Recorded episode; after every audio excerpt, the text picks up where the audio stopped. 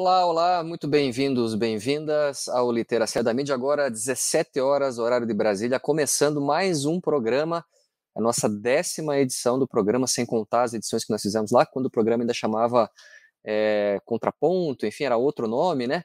Mas hoje nós estamos aí para retomar essa discussão, esses programas, esses debates muito interessantes relacionados à área do jornalismo, sempre pensando nos bastidores, né, pensando aí a formação do público e dos estudantes, dos profissionais para pensar o jornalismo, sempre com temas provocativos, temas interessantes atuais. O programa Literacia da Mídia, que é um programa produzido pelo curso de jornalismo da Uninter em parceria com a Central de Notícias Uninter, e a exibição que é feita pelo canal do YouTube do curso de jornalismo, é, pelo Facebook da Rádio Uninter e também pela TV Profissão ao vivo, né? TV Profissão e os canais associados à TV, que sempre transmite também as nossas edições. Lembrando que você que está aí acompanhando esse nosso programa pode participar ao vivo via chat com a gente aqui, manda sua pergunta, seu comentário, sua questão e a gente apresenta aqui para os nossos convidados. E hoje, acompanhando aqui esse debate comigo, meu colega sempre comigo aqui nas, nos debates, o professor, colega jornalista Mauri Konig. Mauri, como é que vai, Mauri? Tudo bem? Como é que vai? Salve, salve, Guilherme. Tudo bem? Eu estive ausente em algumas das últimas edições né, do Literacia da Mídia, então, aqueles nossos, o, o, o, nome original lá era o Contra-Informação, Guilherme. Contra-Informação, eu falei, o que, que eu falei? Contraponto. Contraponto não, risca, Contra-Informação. É, então, Contra-Informação. Foram mais de 20 edições, né, Maurício? Ah, mas é, é, bem mais de 20. É. E nessa história toda a gente entrevistou muita gente bacana, né, Guilherme? Muita gente, assim, de alto quilate no, no jornalismo nacional e internacional. É, bom, a gente ficaria um bom tempo aqui falando de, de, dos nossos entrevistados anteriores e o que eles representam para o jornalismo global. Mas o que interessa para nós hoje nesse programa é falar desse, desse camarada que vem é, para contar uma experiência dele que acho que é muito rica para ele, certamente, mas muito rica para o jornalismo como um todo e pode ser muito pedagógica, instrutiva é, para todos nós jornalistas. É, já vai entrar na tela, a Bárbara, que está fazendo a operação técnica, vai colocar aqui o nosso convidado. É, Bárbara, quando você puder colocar, que é o Fernando Levinsky, que tem 31 anos de idade, ou seja, é um jornalista bastante jovem, e vocês vão ver que bacana a, já a experiência que ele tem. Sobre isso que ele vai falar daqui a pouquinho. Então, o Fernando é jornalista graduado pela PUC do Paraná e especialista em jornalismo esportivo pela Universidade Federal do Rio Grande do Sul. Também possui cursos de extensão em narração e comentário esportivo e jornalismo esportivo para televisão. Ele atualmente atua como repórter na Tua Rádio São Francisco, em Caxias do Sul, onde ele mora. É, então, o Fernando ele fez algo que eu sempre quis fazer na minha vida como jornalista nos meus 32 anos de jornalismo, que é ser um correspondente de guerra. Nunca consegui cobrir uma, uma região de conflito, e talvez um pouco para compensar isso, o nome do meu primeiro livro, publicado em 2008, é Narrativas de um Correspondente de Rua. Já que eu não pude ser correspondente de guerra, eu fui ser um correspondente de rua. De rua. Então, Fernando, Cara, super obrigado por, por ter aceitado uh, é, o convite aí para participar dessa conversa com a gente. Eu queria só que você desse um oi daí e falar suas palavras iniciais, daí eu já queria é, iniciar com uma pergunta. Perfeito, Guilherme Mauri, obrigado pelo convite, pela oportunidade de, de, estar aqui conversando com quem nos acompanha nessa tarde é, de quarta-feira, uma tarde gelada aqui na Serra Gaúcha. É isso aí, é um prazer compartilhar. Espero que dessa nossa conversa eh, possa inspirar eh, jornalistas, estudantes de jornalismo a fazer aquela cobertura, porque eu acho que isso é de todo jornalista, formado ou não, que goste do hard news, querer cobrir um assunto específico, cobrir um tema específico, e por vezes a carreira não nos leva para esse tipo de cobertura, mas se a gente conseguir aqui inspirar alguém a fazer isso aí ao longo dos próximos meses, poxa vida, vai ser uma satisfação para mim. Bacana, legal. Fernando, então eu queria primeiro é, é, uma, é uma, é quase uma tríplice pergunta numa só. É, quanto tempo, o, o, só para contextualizar, que eu acho que eu não, não contei antes, o Fernando foi à Polônia é, para ver como reportar né, para o público os é, refugiados em fuga na guerra é, da Ucrânia, né, após a invasão da Rússia. Então, eu queria te perguntar, o que, que te motivou a ir para a Polônia para fazer esse registro numa área de conflito no momento em que a guerra está conflagrada? É, e quanto tempo você ficou lá para fazer essa cobertura? Pois é a cobertura de, de, áreas de conflito, Mauri, Guilherme e quem nos acompanha, é, sempre foi um assunto que me chamou muito a atenção desde a época da faculdade. Eu, eu sempre admirei profissionais que expõem a vida, se colocam em risco para dar vez e voz àquelas pessoas que de uma hora para outra precisam sair correndo é, da sua casa, do seu bairro, da sua cidade, do seu país. Afinal de contas, é, a guerra ela nunca é um assunto que a população é consultada. Líderes decidem entrar em guerra e milhares, milhões de pessoas sofrem as consequências com isso. Então, eu sempre valorizei muito o profissional que faz a contramão desse caminho, ou seja, quanto muitos querem sair, esse profissional está entrando nesse lugar para contar as dificuldades que essas pessoas passam. Isso, então, desde a da faculdade, eu li muito sobre isso, acompanhei muito sobre isso, era um assunto que me chamava muito a atenção. E eu sei que é um, é um costume fora da caixa dentro de, um, de uma faculdade de jornalismo, porque as pessoas querem cobrir o esporte, as pessoas querem é, trabalhar na televisão, querem trabalhar no rádio, e eu queria ter essa oportunidade de estar perto de uma zona de conflito para poder saber é, do lado de dentro eu, e dar oportunidade para contar essas histórias. E quando começou esse conflito na, na Polônia, uh, na Ucrânia, na fronteira com a Polônia, ali no dia 24, eh, de fevereiro, eu comecei a acompanhar e de uma maneira um pouco mais estreita e senti que eh, eu não, desde o início, eu sempre reconheci, sempre reconheço que eu não tenho o preparo e a experiência que muitos profissionais desses de coberturas de guerra têm para estar dentro de uma cidade bombardeada, de um país que está sendo atacado. Mas eu senti que a Polônia eh, era uma fronteira segura de se estar e com valor para contar essas histórias. Afinal de contas, a Polônia, desde o início, eh, tem sido o principal destino dos ucranianos. A grande maioria, daí, acho que o número atualizado já são 6 milhões de ucranianos fora do país. A grande maioria desses ucranianos optou pela Polônia como seu primeiro ou o destino final. E eu achei então que transitar pela Polônia era uma possibilidade eh, de acompanhar essas histórias. Eu estive lá é, do dia 8 ao dia 18 de abril, agora no mês passado. O Fernando, o, o, que, que, que, que você encontrou lá, né? Vamos, vamos direto ao ponto aqui. O que, que você encontrou lá? O que, que foi a. Qual é a percepção que você teve das pessoas que estavam indo para lá, dos, não só dos ucranianos, mas também dos poloneses, né? Como é que foi essa recepção? Como era essa relação entre quem, os migrantes e o, os povos nativos ali?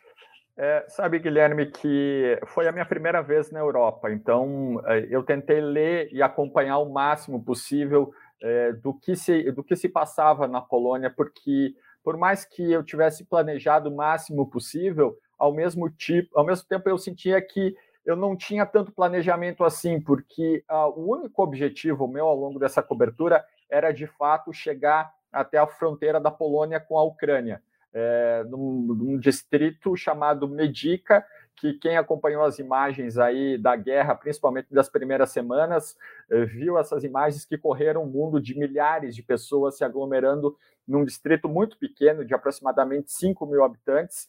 E, então, eu cheguei na Polônia com o objetivo de passar por algumas das principais cidades e até chegar em Medica e depois voltar para a cidade de Varsóvia. E eu tinha um pouco do receio de como eu seria percebido e recebido, porque aqui no Brasil a gente passa por um momento em que ser jornalista nem sempre é bem recebido em determinados meios. Eu me apresentava como jornalista, como jornalista do Brasil, e foi uma surpresa extremamente grata, satisfatória em perceber no polonês um povo, um povo extremamente receptivo, é, amistoso, caloroso. É, eu não tive dificuldade alguma em conhecer locais, porque as pessoas me recebiam, é, me explicavam. E, claro, aí tem uma outra face, que é a face das pessoas fragilizadas por uma guerra, e que você claramente via que o ucraniano ele ele está é, fragilizado, ele está triste, ele está traumatizado. Principalmente, eu vi isso muito fácil na, no rosto das crianças, porque criança tem a ingenuidade, a alegria, a, o espírito de brincar sempre e eu vi as crianças com olhares perdidos, assim. Eu tenho três sobrinhos pequenos, e os meus três sobrinhos, eles querem brincar, correr e se divertir o tempo todo, eles estão sempre expostos. E as crianças ucranianas com aquele olhar vago, perdido, sem entender muito bem o que estava acontecendo, é, por que, que tinham saído de casa, é, para onde iriam.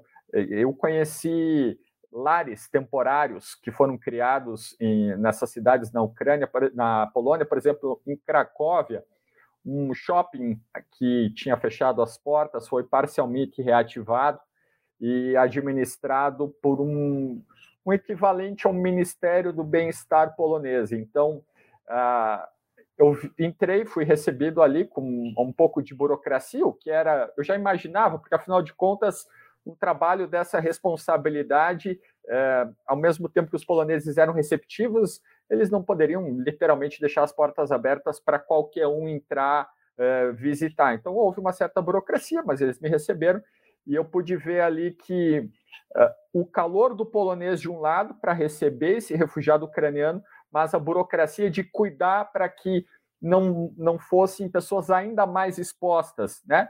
expostas ao jornalista do Brasil ou outras equipes de, de jornalistas pelo mundo que passassem por lá para registrar informações, imagens, fotos. Então, é, Fernando, você está tá, tá contando aí do, do, desses contatos, as tuas percepções, né, nesse, essa tua observação direta é, da realidade, que é um, do, é um dos métodos né, de pesquisa jornalística, talvez um dos mais eficientes, né? Porque você tira aí os filtros de, de, entre você e a realidade, você vê e, e, e, e consegue reportar para o público as tuas percepções, sem é, é, é, mediações né, de, de outras pessoas. E nesse processo, como você foi para um lugar distante, é uma outra cultura, inclusive outro idioma, né? Claro. Como que se deu o teu processo de interação com os teus entrevistados e as tuas fontes de informação. É, foi difícil? Foi fácil? Como é que você fez? Qual idioma que você usou? O que e, e nisso, né? Eventualmente, quem mais queira fazer é, coberturas desse gênero, o que, que você recomendaria nesse processo de interação com fontes de informação e personagens? Pois é, Mauri, sabe que era um dos pontos que eu tentei me informar ao máximo antes de sair do Brasil. E tinha lido e visto em alguns lugares que os ucranianos eh, que saem mais eh, de uma maneira mais fragilizada, com menor poder aquisitivo, são pessoas que dificilmente falam inglês. Então sabia que com um ucraniano talvez eu enfrentasse mais dificuldade para tentar conversar. Com o polonês não. Eh, imaginava que o povo tivesse algum domínio do inglês e tive muita sorte, porque as pessoas com quem eu conversei, a grande maioria tinha boas noções de inglês, noções altas, médias, então era muito tranquilo estabelecer uma conversa. Agora, com o ucraniano, e principalmente quando eu estive lá em Medica, nessa na fronteira, eu tentei abordar algumas pessoas, eh, algumas claramente não queriam falar porque estavam tristes, chateadas, preocupadas, então não quiseram falar. Outras que eu tentei abordar não falavam inglês, então não tinha como. Mas tive alguns momentos de sorte eh, por onde eu passei. Em Cracóvia, consegui abordar uma moça ucraniana que estava chegando naquele momento a um hotel. Eh, ela tinha chego da, da Ucrânia, da cidade de Lviv, ela falava inglês é, numa outra cidade onde eu me hospedei por três noites, chamada Chechov, a mais ou menos 100 quilômetros da fronteira, consegui conversar com um jovem de 17 anos, Alexander, o nome dele, e ele falava inglês. É, até foi um dos pontos assim que mais me, me sensibilizou ao longo desses dias na, na Polônia, porque uma das maneiras que, uma vez que eu produzi os conteúdos para o meu site, para as minhas redes sociais, uma das maneiras que eu achei que era mais adequada de levar as pessoas comigo era fazer uso muito do Instagram, que é uma ferramenta muito visual, que é uma ferramenta é, que se torna interativa. Então eu chegava nos locais, fazia stories, mostrava o que estava acontecendo, explicava. E eu fiz meu deslocamento pela Polônia todo de trem. Então um dos um, locais onde eu fazia muito story era chegando na estação de trem. E aí eu cheguei na, na estação de trem de Tchetchov, vindo da Cracóvia, era manhã, talvez início da tarde. Eu fiz uns stories na, na estação de trem, mostrando, falando o que eu ia fazer em Tchetchov. E aí, num dos meus stories, eu acabo mostrando, por acaso, o trem que seguiria em direção à fronteira. É, tinha uma mulher dentro do trem com um buquê de flores, ela chorava e na plataforma de trem tinha um casal mais idoso e esse jovem, o, o Alex, o Alexander.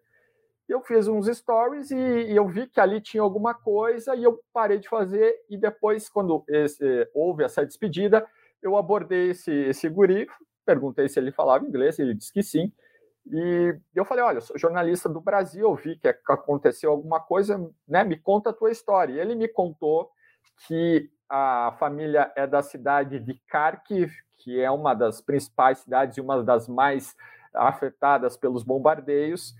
E a, os pais dele acharam que seria interessante, há cerca de três, quatro meses, ele com os avós ir morar em Tchetchov, na Polônia, naquela coisa de ter um futuro melhor, de estudos, e quando começou a guerra, né, logo nos primeiros dias, o governo da Ucrânia institui a lei marcial em que homens de 18 a 60 anos não podem deixar a Ucrânia, com exceções de alguns homens que tenham problemas graves, geralmente câncer ou problemas cardíacos. E aí ele me contou que quando começou a guerra, sabia que provavelmente não veria o pai por um bom tempo, a não ser que ele entrasse na Ucrânia, mas como ele está com 17 anos, ele tinha receio de entrar e não conseguir sair e a mãe ficou acompanhando o marido em Kharkiv e decidiu deixar Kharkiv e se juntar ao filho e aos avós dele no dia anterior. Só que ela ficou 12 horas, nem isso, em Cherchov e decidiu no outro dia voltar é, para Kharkiv para ficar na companhia do esposo. Então, foi um momento ali que uh, pegou um pouco mais a questão uh, sentimental, a questão uh, emocional da cobertura, acho que ali foi o principal ponto, porque depois eu viria a acompanhar na fronteira, em Medica, com muito mais facilidade, o que está se resultando numa nova configuração dessas, dessas famílias ucranianas, que é isso, é o marido de entre 18 e 60 anos que não pode deixar a Ucrânia. Então eu vi muito na fronteira mulheres com crianças, bebês de colo, idosos, casais idosos sem a companhia de um filho nessa faixa etária, então idosos que por natureza por vezes já têm uma dificuldade de locomoção, então eram idosos com extrema dificuldade, precisando ser socorridos por pelos voluntários. Então a guerra está eh, transformando a, a configuração familiar da Ucrânia fora da Ucrânia porque há as famílias que estão ficando porque não querem abandonar esse, esse esposo, esse pai, esse irmão, mas há aquelas famílias que estão se separando, né? As, as mulheres com os filhos, os idosos estão saindo da Ucrânia é, com uma parte da, da família. Muito legal o relato, Fernando. E uma coisa que a gente nota assim na, na tua fala é de que é, há uma parte do trabalho que é planejado né, que você pensou, que você, onde você iria, né, mais ou menos que histórias ou o que você buscaria em termos de histórias, mas ao mesmo tempo muita coisa que me parece que você se deparou quando teve lá, né, quando chegou lá e, por exemplo, a história desse menino que Quer dizer, é, é do, do, estar ali que te permitiu saber a história dele, por exemplo, né? Exato, exato. É, é, eu tinha isso na, na minha cabeça, Guilherme, que eu tinha um planejamento prévio, mas eu não quis me ater a 100% do planejamento, porque o, o estar próximo da informação me levaria para outros caminhos, me levaria para outros sentidos, é, para encontrar outras coisas. Então, eu não quis, é, né, como eu falava antes, o único planejamento 100% certo era chegar até a fronteira e estar lá, vivenciar aquele ponto da fronteira entre Polônia e Ucrânia por algumas horas. O resto da, da cobertura eu, eu fui descobrindo aos poucos, a cada hora, a cada dia, e, e fui trabalhando com o que as informações do momento iam me trazendo para continuar seguindo o meu caminho. Legal. E, e, aí tem algumas participações aqui, várias perguntas já aqui dos, dos colegas, né? Mas o Natalino aqui, Figueiredo, está perguntando, até você meio que respondeu um pouco disso, qual a dificuldade de fazer esse tipo de cobertura, no caso, sem ter um suporte grande, como uma equipe vasta, uma segurança mais assertiva, como os grandes canais de mídia têm, Globo, Record, etc., SBT, etc. Pois é, é Natalino. Lembrando que é. você estava assim, né? Você estava num local de conflito, né? Ainda que é. fosse é. é, margeado ali, né? Não é exatamente na Ucrânia, mas você estava próximo da fronteira, quer é. dizer, tinha um risco aí, né, nessa história. Pois é, eh, Natalina, essa era eh, foi talvez uma das grandes dificuldades minhas, Natalina, porque eu eu viabilizei a viagem com a, a popular vaquinha, recorri aos amigos, aos familiares, aos colegas de trabalho, é, fiz um orçamento, mais ou menos estimando quanto eu precisaria para absolutamente tudo. Aí você tem que colocar nessa conta passagens de avião, seguro de saúde, hospedagem, alimentação, com uma certa dificuldade, achei o site da empresa que vende as passagens de trem na Polônia. Então, eu mais ou menos estimei o quanto me custaria me deslocar de trem. E então eu, eu cheguei com um orçamento em que eu considerei restrito. É, e aí eu tentei economizar ao máximo, ao máximo mesmo, eu, pra, porque as eventualidades de uma viagem e de uma cobertura jornalística, elas, ah, as coisas inesperadas elas surgem e tu tem que estar preparado para isso. Então eu tentei economizar muito. Por exemplo, eu pratico corrida de rua, então caminhar para mim não seria um problema. Então eu caminhei muito ao longo de oito dias, caminhei muito mesmo. Assim, no sábado, antes da minha volta em Varsóvia, eu caminhei 29 quilômetros no sábado. Ao longo de uma semana, eu caminhei quase 130 quilômetros ao longo de, de uma semana na Polônia. Então, eu tentei economizar ao máximo. Claro que eu senti as dificuldades de não ter um, um suporte, uma retaguarda é, mais estruturada e mais confortável. Isso, numa cobertura como essa, faz toda a diferença. Você poder, com tranquilidade, por exemplo, é, se eu tivesse um orçamento um pouco maior, eu teria arrumado talvez um tradutor de ucraniano, né? faria um contato, olha, sou jornalista, sou brasileiro, não falo nada de ucraniano, aqui te pagando tanto para você me acompanhar, nem que fosse o dia que eu passei na fronteira, para abordar e conversar com as pessoas. Então, a dificuldade de ir por conta própria, de forma independente, é, é essa, eu acho que é a principal. E uma outra dificuldade é, por mais que para mim tenha corrido tudo bem, tudo certo, mas se você tem a, a, o suporte de, uma, de um grande veículo, há, mais colegas que podem fazer uma pesquisa ainda mais detalhada, dizer, olha, Fernando, em tal ponto tem tal situação que talvez valha a pena dar uma olhada.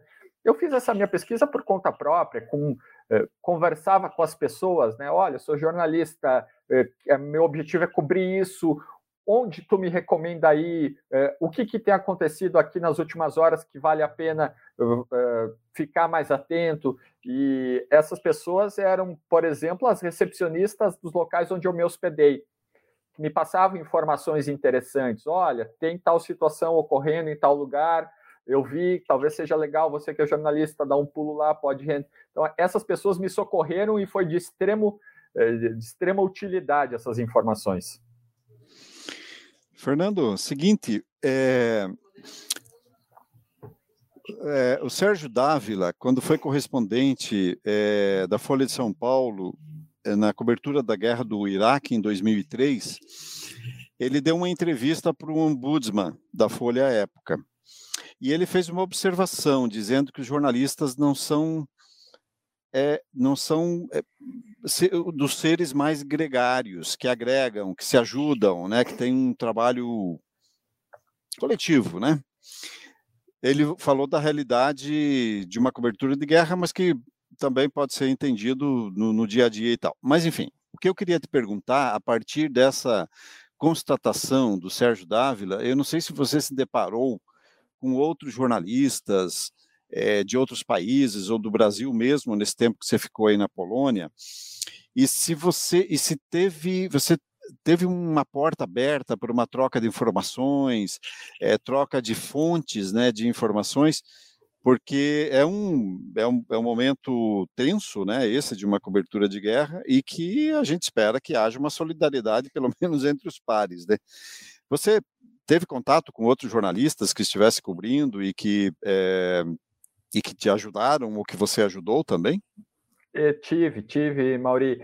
Uh, na, na, na, cidade de Varsóvia, é, primeiro que, a, acho que vale um parênteses aqui, obviamente, e eu acabei constatando isso, a guerra na Ucrânia está no noticiário polonês 24 horas do dia. 24 horas ininterruptamente a guerra é assunto no noticiário polonês. Afinal de contas, a guerra está ali no vizinho. Então, a mídia polonesa tem dado um foco muito específico para a guerra da Ucrânia. Então, nos locais onde eu circulei, eh, ainda na cidade de na Varsóvia, nos primeiros dias, eu fui ao Estádio Nacional da Varsóvia, que eu tinha visto ainda aqui no Brasil, que é um local onde os refugiados ucranianos estão sendo cadastrados eh, no INSS polonês. Então, ali eles estão sendo cadastrados para ter acesso aos direitos mais básicos. Por ali eu já encontrei alguns veículos poloneses e, e aí fica uma dica para quem se inspirar nessa nossa conversa. Eu fiz um crachá, um crachá pequeno, até está aqui do meu lado, um crachá muito simples, onde eu coloquei o meu Instagram, um, o, meu, o endereço do meu site, coloquei meu nome e coloquei journalist e coloquei press. E uma bandeirinha do Brasil bem pequenininha aqui para me identificar. Porque eu senti que poderia me abrir portas ou pelo menos não passar por apuros, porque afinal de contas, ao falar de uma fronteira de uma guerra, ânimos mais exaltados, então eu, eu senti que se eu chegasse com uma identificação além do meu próprio passaporte, poderia ser útil. E na, no estádio da Varsóvia já encontrei TVs polonesas, me identifiquei, fiz essas perguntas, né? Olha, cheguei ontem do Brasil, é, o que está acontecendo de mais efervescente aqui na cidade de Varsóvia, os jornalistas me falaram. Em Medica, eu encontrei uma emissora de TV árabe, não era Al Jazeera, mas era uma outra emissora, eu não vou me lembrar agora o nome. E eu encontrei um jornalista de um jornal americano. E ele estava por ali, a gente trocou umas figurinhas. É, em Chechov, que é essa cidade a 100 quilômetros da fronteira, eu fiz, dali eu fiz o bate-volta à fronteira, porque a cidade da fronteira mesmo, as hospedagens, em sua maioria, estavam totalmente lotadas pelos imigrantes ucranianos. Então, as poucas opções que tinham eram extremamente caras, extremamente caras mesmo para o meu orçamento. Então, eu fiz o bate-volta de Chechov e a meia quadra eh, de onde eu estava hospedado tinha uma rádio polonesa, uma emissora de rádio de uma rede que tem é, em boa parte da Polônia e eu vi de noite que essa rádio estava perto do meu hotel, e eu falei, vou bater aqui, né? Essa coisa do, da cara e coragem, que, que eu acho que o repórter tem que ter, a falta da vergonha na cara. Eu falei, vou bater aqui amanhã e vou perguntar. Estou né? dizendo que vou para a fronteira e quero saber que, que dicas, que orientações o pessoal me dá. E no outro dia eu fui ali, eh, me apresentei, eles gentilmente me receberam. Eu falei, olha, estou indo para a Medica, o, o que, que eu preciso estar tá atento, eh, algum número eh, de alguém que possa render algum assunto interessante, alguém com quem eu possa conversar. E eles me deram olha, tem esse, essa pessoa aqui, ele é responsável por tal setor.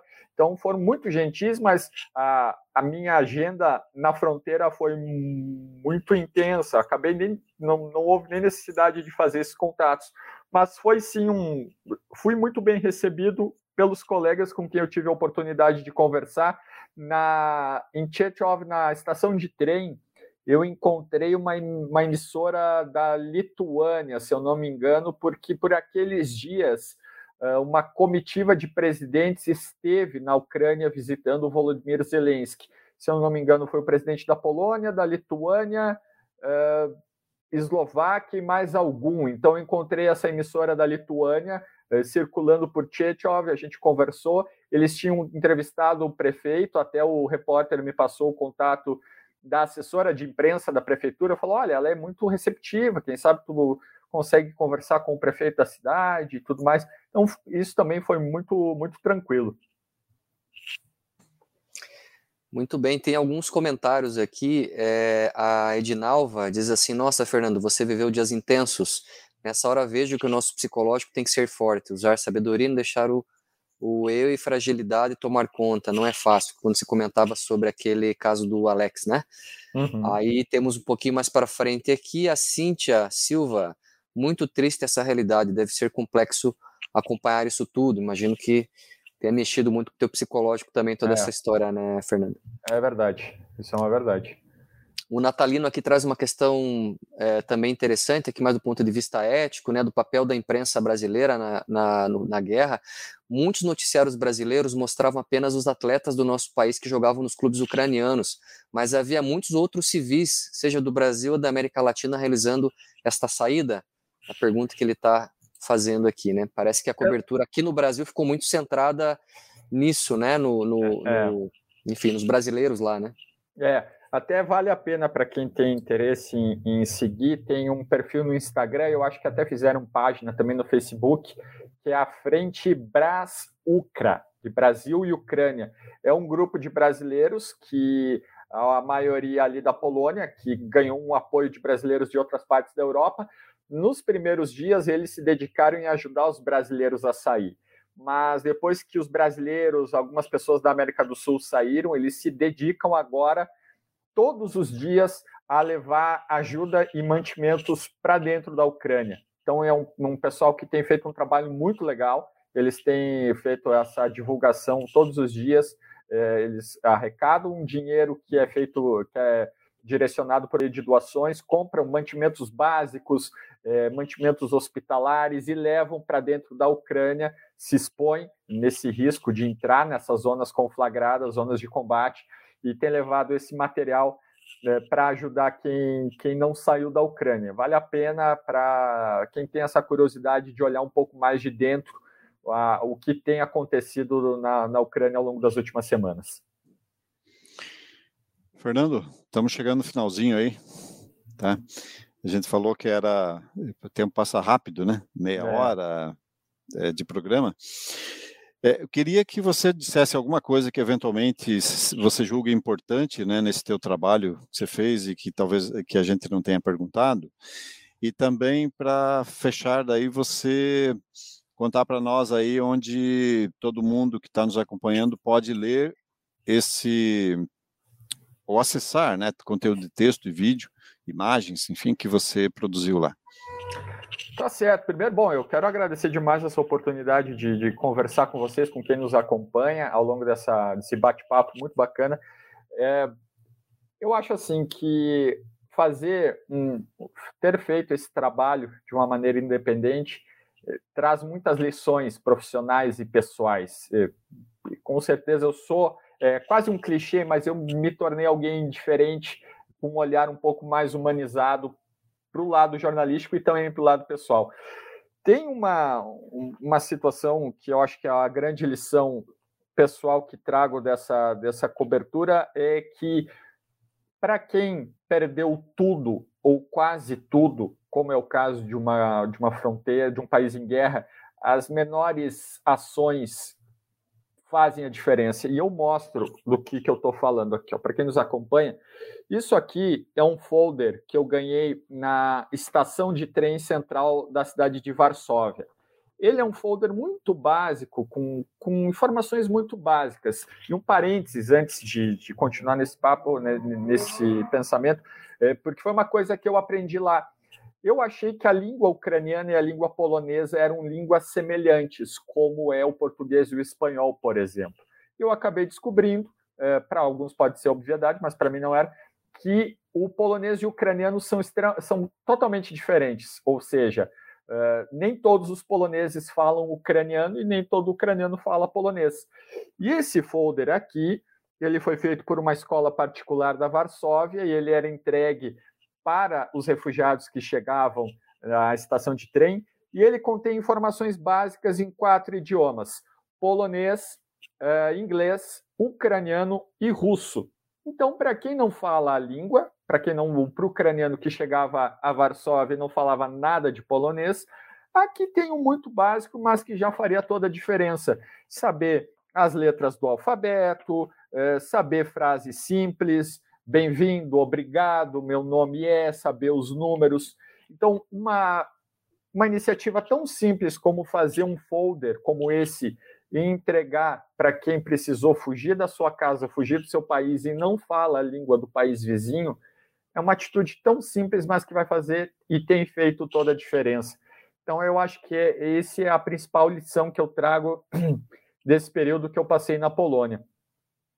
E para quem, quem quer saber um pouco mais, quer ver o material que eu produzi lá, vai ser um prazer. É, pode acessar meu Instagram, arroba Nando Levinsky, L-E-V-I-N-S-K-I, está ali no, no caractere da, da identificação da tela. Tem meu site também, fernandolevinsky.com.br e Fernando Levinsky lá no Facebook, pode me adicionar lá, a gente pode bater um papo, trocar ideias, uh, repercutir mais sobre esse assunto que, infelizmente, é, tudo leva a crer que ainda falaremos durante um bom tempo sobre a invasão russa na Ucrânia. Pô, legal. Tá pipocando aí mais alguns comentários, né, Guilherme? Mas a gente já está estourando o tempo. Aí acho até, é, de repente, Fernando, se o pessoal como o José Carlos Macedo, Paulo Machado estão encaminhando aqui algumas questões bem interessantes. Se você se dispõe, de repente, a interagir com eles lá no teu Instagram, no endereço Pode, que você passou. Claro, claro. É muito bacana. Guilherme, não sei se você quer falar alguma que, coisa para iniciar. fazer uma última pergunta, assim, uma, é muito difícil responder o que eu vou te perguntar, porque não dá para responder em alguns minutos, mas eu queria saber a tua opinião, Fernando, sobre essa guerra. Tem bandido, tem mocinho, quem está certo, quem está errado, o que, que você diria? Você que acompanhou essa situação tão de perto, conversou com pessoas lá da região, conheceu tanta gente lá, e o que, que você o que, que você poderia nos dizer sobre o que você vivenciou lá, a sua opinião sobre a guerra? É, é, eu acho que essa é, é, junto com o que pretende o Putin, eu acho que é a pergunta de um milhão de dólares, assim, que não, não, não se tem uma resposta 100% certa, né? O que eu vivenciei lá é, é basicamente o seguinte: é, qualquer país, qualquer nação, qualquer regime democrático tem suas virtudes e tem seus defeitos. Isso vale para a Ucrânia, isso vale para o Brasil, isso vale para a Rússia, para os Estados Unidos, para a Argentina. Eu acho que a grande questão ali é que era um, é um país soberano, desde o início dos anos 90, em que o país vizinho criou um pretexto para uma invasão, em que está vitimando pessoas todos os dias, que está gerando a segunda maior movimentação de pessoas desde a Segunda Guerra na Europa. Então, é um país que teve a sua soberania violada por motivos eh, que ninguém tem muita clareza, o Putin usa a tal da desnazificação, e aí entrar nesse meio, a gente iria até 10 horas da noite para debater se há ou não há nazistas na Ucrânia, qual é, eh, qual é o tamanho do nazismo na Ucrânia, é uma conversa que iria muito longe, mas eu acho que o, o pensamento principal nisso, é, eu acho que tem que ser esse é um país, uma nação soberana que foi invadida é, por uma, pelo seu vizinho. E o vizinho não, não aceitou isso de maneira passiva, está tentando defender suas fronteiras. Claro, há de se remeter à anexação forçada da Crimeia em 2014, há de se falar também do apoio russo às regiões separatistas do Donbás e Luhansk, que também vem ali da época da anexação forçada da Crimeia, é, que é um, foi o, o, talvez assim a fagulha final para gerar a guerra foi a Rússia ter reconhecido a, independência de, do Donbas e de Luhansk e no outro dia pela madrugada na Ucrânia o exército o russo estava invadindo então é, eu acho que é isso. Para mim, o pensamento central é esse: é uma nação independente que teve suas fronteiras violadas e tem sido atacado todos os dias desde o dia 24 de fevereiro. Muito bem, valeu Fernando, mais uma vez agradecer a tua participação aqui, muito esclarecedor, né, Mauri? Acho que, é, enfim, um Sim. belo debate aqui, é, uma, uma, bela aula também para quem estuda jornalismo e quer entender jornalismo. Eu acho que ele deu boas dicas aqui para quem está é, tá interessado nessa área também. E eu acho que é isso. Não sei, Mauri, tem mais alguma mais algum não, recadinho? Não, não, acho que é isso. Não, o recadinho é aquele, né? Que quarta-feira que vem, 17 horas, temos mais um Literacia da Mídia, né? Muito bem, fique. Esquecer. É e esperamos que na próxima quarta-feira, a gente está definindo, tenhamos um, um entrevistado ou entrevistada do quilate do Fernando Levinsky, né? Pô, para mim recebeu, recebeu assim. um, um, elogio desse de Mauri Koenig, esse ícone do jornalismo paranaense, para mim, eu não tenho, como dizem na brincadeira, não tenho nem roupa para um elogio desse, mas, é, gente, foi um prazer conversar com vocês, é, bater esse papo, na época da faculdade, eu sempre gostava de acompanhar palestras de pessoas que tinham experiências diferentes para contar, como um dia foi palestra de Mauri Koenig para mim lá na PUC do Paraná, em que ele contava coberturas jornalísticas e aquilo tinha a minha atenção de uma maneira muito forte. Hoje está aqui compartilhar um pouco do que eu passei. Poxa vida, para mim é, é, é, um prazer enorme. É, mostrou como valeu a pena esse período que eu passei na Polônia. Muito bom. Valeu, Fernando. Obrigado, Mauri, mais uma vez aqui. O Obrigado, pessoal Fernando. que participou, a Carla, Duda, Fernanda, Alana, Tati, Jenny, uma galera aqui fazendo comentários elogiosos aqui ao nosso bate-papo. Lembrando que o Literacia da Mídia é um programa produzido pelo curso de jornalismo em parceria com a CNU, transmitido pelos canais das redes sociais e também é, pelo, pela TV Profissão ao vivo, né? E como lembrou aqui o Mauri Conig, às quartas-feiras, às 17 horas, nós temos um novo encontro, então esperamos você num próximo Literacia da Mídia. Até mais. Tchau.